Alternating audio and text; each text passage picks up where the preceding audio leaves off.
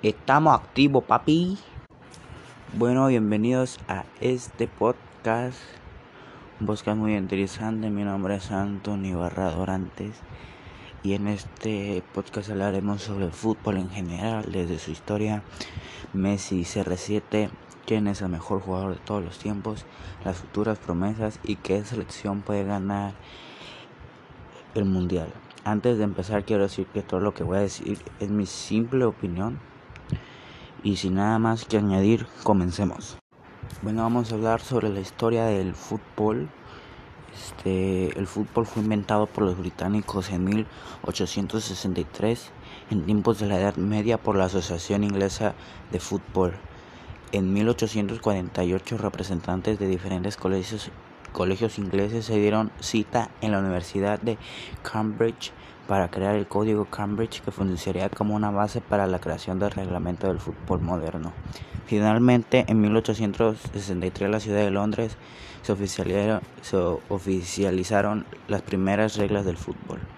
Desde, desde, ese entonces el fútbol ha tenido un crecimiento constante hasta llegar a ser el deporte más popular del mundo con 270 millones con 270 millones de personas involucradas. Y ahora vamos con Homero Bueno, que es Messi CR7, la mejor rivalidad de todos los tiempos. Y me atrevería, me atrevería a decir que es de todos los deportes en general. Es una rivalidad en todos los aspectos. El talento versus la constancia. La Adidas versus la Nike. Y por último el Barça versus el Madrid, que todos sabemos que es un, una rivalidad muy buena que, que, siempre, que siempre se encuentra en la Liga Española. Empezamos con Messi. Messi es un jugador que nació con el don de jugar al fútbol. Futbolista argentino, poseedor de una habilidad técnica excepcional, una envidiable velocidad y una inventativa inagotable desde que llegó de la mano de sus padres al FC Barcelona con tan solo tres años de edad realizó una carrera muy buena por las diferentes categorías hasta el primer equipo en el que debutó con apenas 16 años en un partido amistoso ante el Oporto en 2004. Con 17 años Leo Messi jugó su primer encuentro oficial de la Liga Española con 18 años, llegó a su consagración internacional, formó parte de la selección argentina campeona de, en el Mundial Juvenil Sub-20 de Holanda disputado en 2005.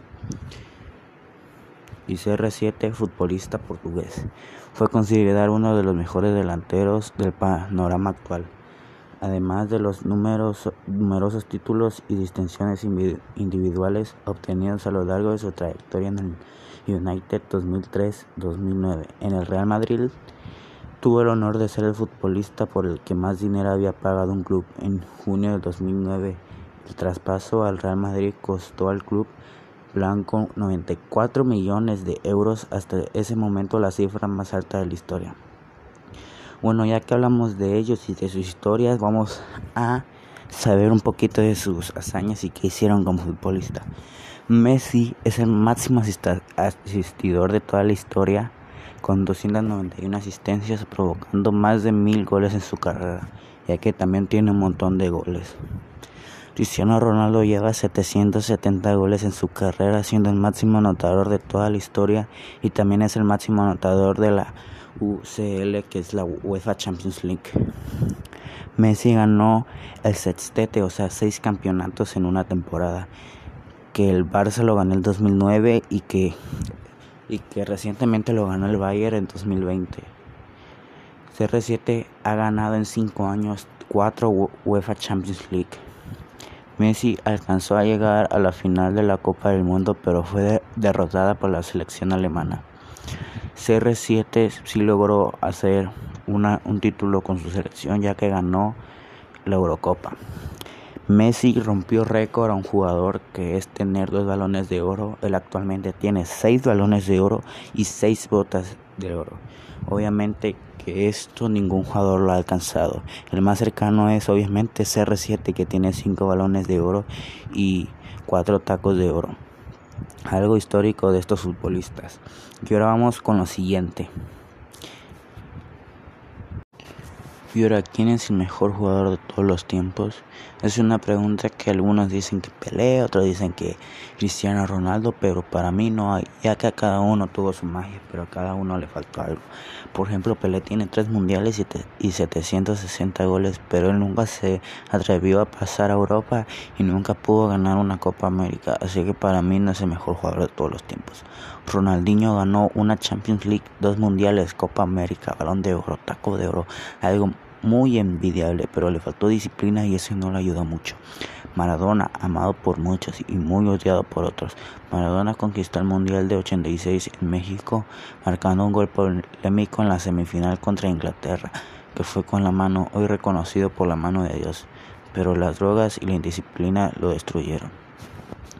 CR7, CR7 es un jugador que ya hemos hablado de él anteriormente, pero también no se salva de ese top como mencionamos antes, pues es el máximo goleador de la Champions.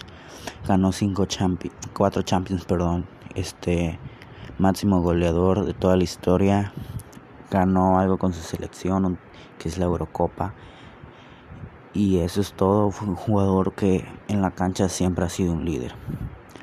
Messi, Messi alcanzó llegar a la final, pero no la pudo ganar lamentablemente dijimos que es el máximo asistidor, que tiene el récord de ganar 6 balones de oro y 6 tacos de oro. Pero para ti, ¿quién es el mejor jugador de toda la historia?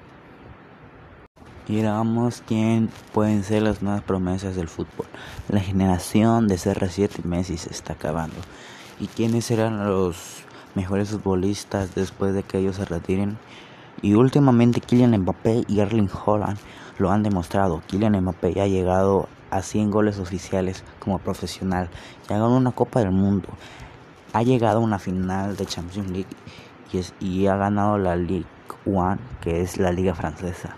En cambio, Erling Holland hizo algo histórico, ya que hizo un triplete del triplete, o sea que metió 9 goles en un solo partido frente a Honduras.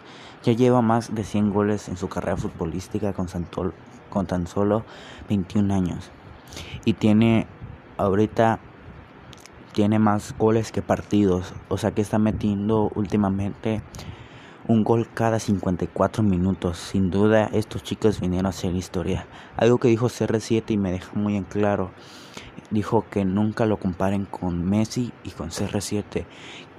Y no es por ser grosero, sino tienen su razón. Que ellos deben superarse ellos cada mismo en su historia y que no lo reconozcan porque porque más adelante digan, ah, él fue el nuevo sucesor de CR7, sino que ellos hagan su propia historia, que lo reconozcan por su nombre. ¿Tú qué opinas sobre lo que dijo CR7 de, de ellos dos? Y ahora todos sabemos que se acerca el Mundial, el próximo año ya es el Mundial de Qatar 2022. ¿Y quién será la selección favorita? Para mí solo hay tres selecciones que posiblemente pueden que gane el Mundial y estas son Brasil, Portugal y Alemania. Brasil desde el portero es algo impresionante, ya que tienen a Alison Becker y a Ederson, dos porteros que han demostrado que están jugando muy bien en sus equipos. O sea, si Alison Becker se lesiona o le pasa algo, Ederson puede puede con mucha seguridad este este defender los tres palos. En la defensa tenemos juventud, seguridad y experiencia, ya que tenemos a Alexandro, un jugador de la Juventus que está dando una buena temporada. Marquinhos y Thiago Silva. Estos dos son unos veteranos que, las, que todavía le están rompiendo, que ya les falta pocos años, pero, pero todavía juegan como si fueran jóvenes. Y Danilo, que es un lateral derecho que es muy aguerrido y y ha representado muy bien a su país. En el medio campo tenemos mucha juventud, pero también mucha experiencia, ya que tenemos a Casemiro que está jugando con el Real Madrid y está dando una buena, una buena temporada con el equipo blanco. Coutinho que ahorita está lesionado, pero yo creo que vendrá con todo cuando se recupere. Douglas Costa que a pesar de que es una banca tiene muy buen regate y mucha velocidad. Richarlison que está dando una buena temporada en el Everton y entre otros. Y en la delantera tenemos a futbolistas a tres futbolistas que son Firmino, Gabriel de Jesús y Neymar Jr. Sin duda, mi favorito para ganar. Ahora vamos con la selección alemana.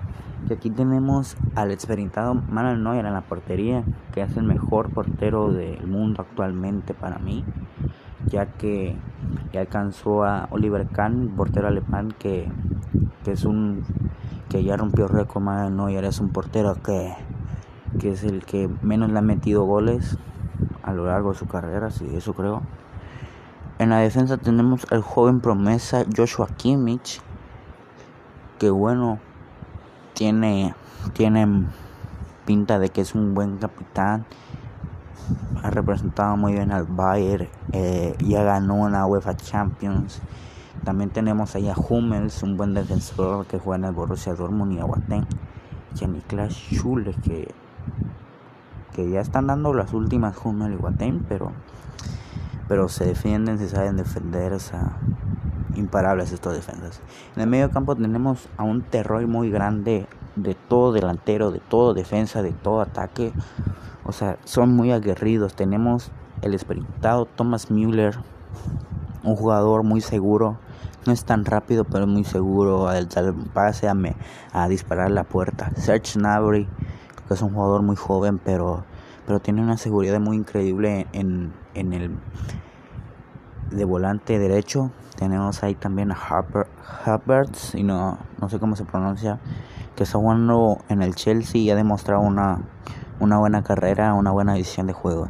Goretzka, un jugador muy seguro, muy técnico, que, que es una bestia. Tony Cross sabe rematar a portería, sabe dar un buen pase, y yo digo que es un jugador, jugador excelente Marcos Royce, que es un jugador que le pone corazón, le pone el amor a, su país y a su equipo. Yo digo que la va a romper. Julian Draxler, un jugador que se habla muy poco de él, pero hay que admitir que es un buen, un buen, un, buen mediocampista. En la delantera tenemos a una juventud que la, la va a romper, yo sé que, porque son unos cracks, que ellos son Tino Werner y Leroy Sané. Ellos todavía están muy jóvenes, pero sin duda, como dije anteriormente, son unos cracks. Y vamos con la selección portuguesa, que ha sacado buenos representantes últimamente. En la portería tenemos a Patricio, un, un, portero que ya tenía experiencias mundiales y ha representado muy bien a, Portugal.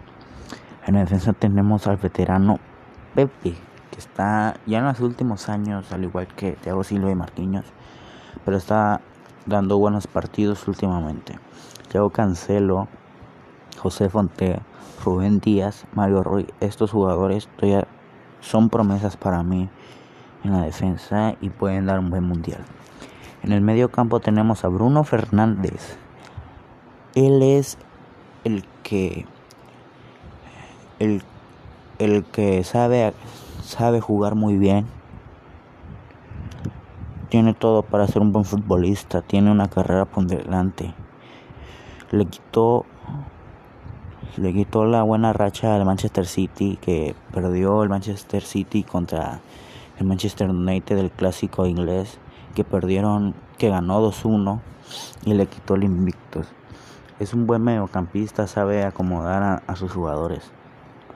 Vemos ahí también a Bernardo Silva, el jugador del City, que no es tan rápido, pero sabe dar buen pase, sabe, sabe entenderse con sus compañeros. Aumentinho y William Carvalho, que son jugadores que han, que han representado muy bien a sus equipos y yo creo que la pueden romper. Y en la delantera tenemos a Chao Félix y a Cristiano Ronaldo. Experiencia y juventud. Yo digo que puede que gane el mundial. No lo sabemos, solo hay que esperar este, un año más y, y veremos qué pasa. Bueno amigos, y esto ha sido todo por hoy. Muchas gracias por escucharme en este podcast. Yo soy Antonio Barra. Que tengas un buen día y bye.